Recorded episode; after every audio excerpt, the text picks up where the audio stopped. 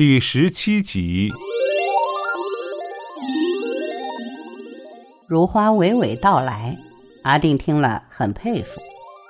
如花，你知道真多。这只是生计。我晓得一白牡丹或银毫香骗款客，我白银不醉。我对什么男人讲什么样的话，但不过是伎俩。但是美貌，美貌也是伎俩。阿定好奇的注视他。他上了妆，酡红的脸，好像一只夜色中的画舫。不过，他只在夜里方才流泻艳色吧？你白天是怎么样的？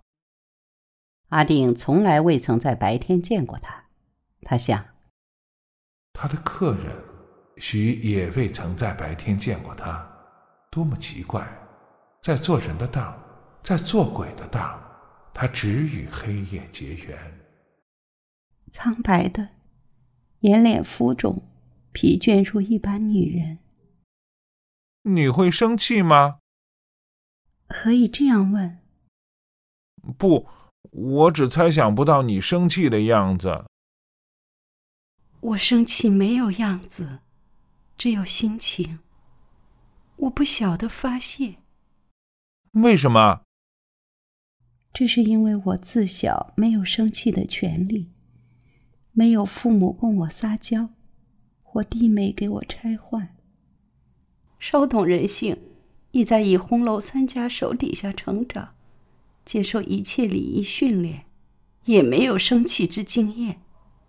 我的专长是卖弄风情，我的收获是身价日高。最大的快乐，只是遇上十二少。我明白。你不明白呀！我多么希望可以在他身上发脾气。只有在心爱的男人身上发脾气，才是理直气壮的。一次也没有吗？当然，阿定记得，当十二少为他放弃了一切，却又终逃不过走投无路的困扰时，爱情越浓，局语越烈，都是因为爱，并非一种容易的事。在那么艰涩的日子里。如花没有发过脾气吗？有的，就是那一天。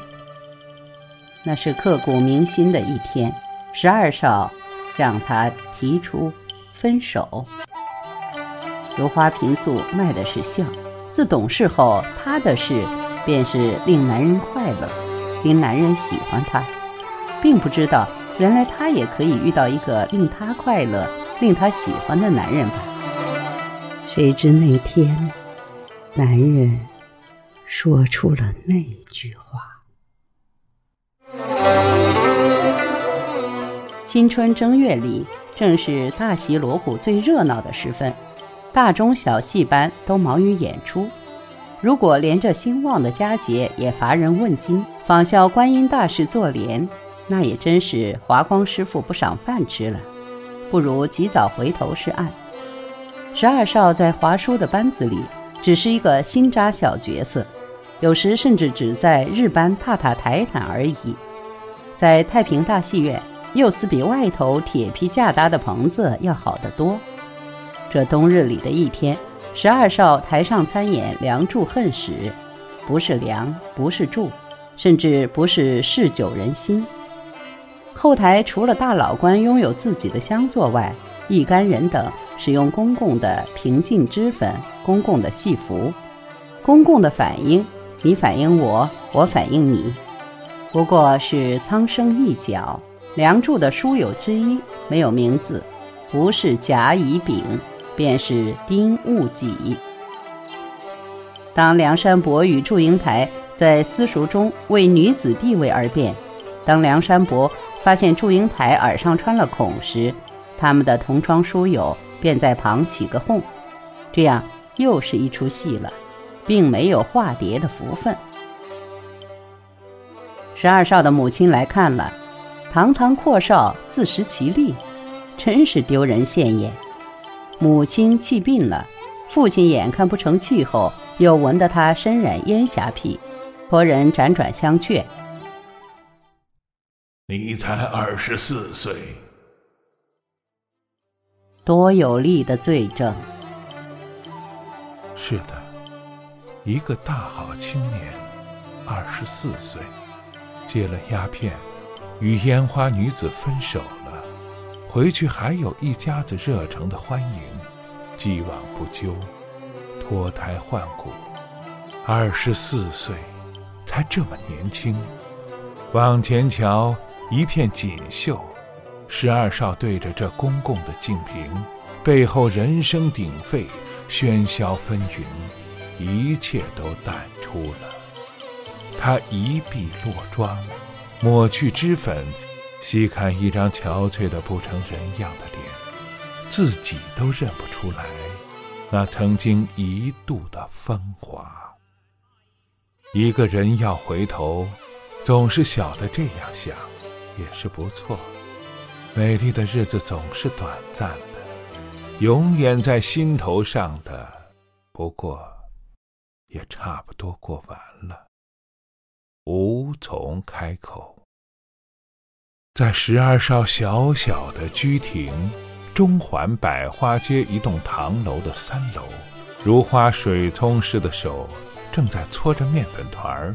他正学习怎样弄一锅汤圆儿，捏出一小粒一小粒的粉团儿，然后一粒粉团儿包一粒片糖馅儿，圆是不怎么圆，怎么搓都不圆。有时片糖的方角竟会渗了出来，于是可以预料得到。不消一刻，糖在沸水中溶了，便缓缓地漏掉，混在水中，糖的方踪杳不可寻。那汤圆成了一个空心的物体，在水中飘荡。十二少刚刚开了口，如花听了，好像并不真切，他只管搓他的汤圆。一个汤圆来回往返的，恨不得碎尸万段。谁知它又那么黏腻，糖也半融了，在手心一切都混淆，渐渐的变成暗灰色的白粉团。良久良久，依旧是一个汤圆，横看竖看都可算是汤圆，但却不可以吃了。煮都不用煮，已知吃都不必吃。正邦，你不要我了。十二少霍的起来，自身后把如花紧紧搂住，那么紧，没命的吻她。好好的一整盘干面粉被撞翻，洒了两个人半身。如花蓦地转过来。狠狠地掴了他一记，狠的只是心，但因挣扎的不如意，打上去力道不足。十二少不加阻止，如花把他的衣衫撕了又扯，揉成残团，泪落如雨，脸上胭脂水粉汇成洪流。两个人不知如何化成一堆粉。化成不像样的汤圆，但终于不能团圆，大家都十分明白。来，我陪你抽最后一盅，你回去，那是应该的。这盏烟灯今儿特别的暗，如花添了油，眼看它变得闪烁饱满。还为十二少烧几个烟泡，烟签上的鸦片软软融融，显显留意，好好通一通烟枪。如花吩咐：三天之后，你来怡红楼找我一趟，一切像我们初会的第一天，穿最好的衣服，带最好的笑容，我们重新温习一遍，即使分手了。都留一个好印象。当下两个人都极力避免离情别绪，只储蓄到三天之后。三月八号黄昏，如花收拾好她寨中房间的一张铜床，那是十二少的重礼，备了酒菜，专心致志等待男人。不过是分手，通常一男一女无缘结合便是分手，十分平常，也不是惊天动地的冤情，没有排山倒海恨意。如花仔细思量一遍，不晓得败在什么手上。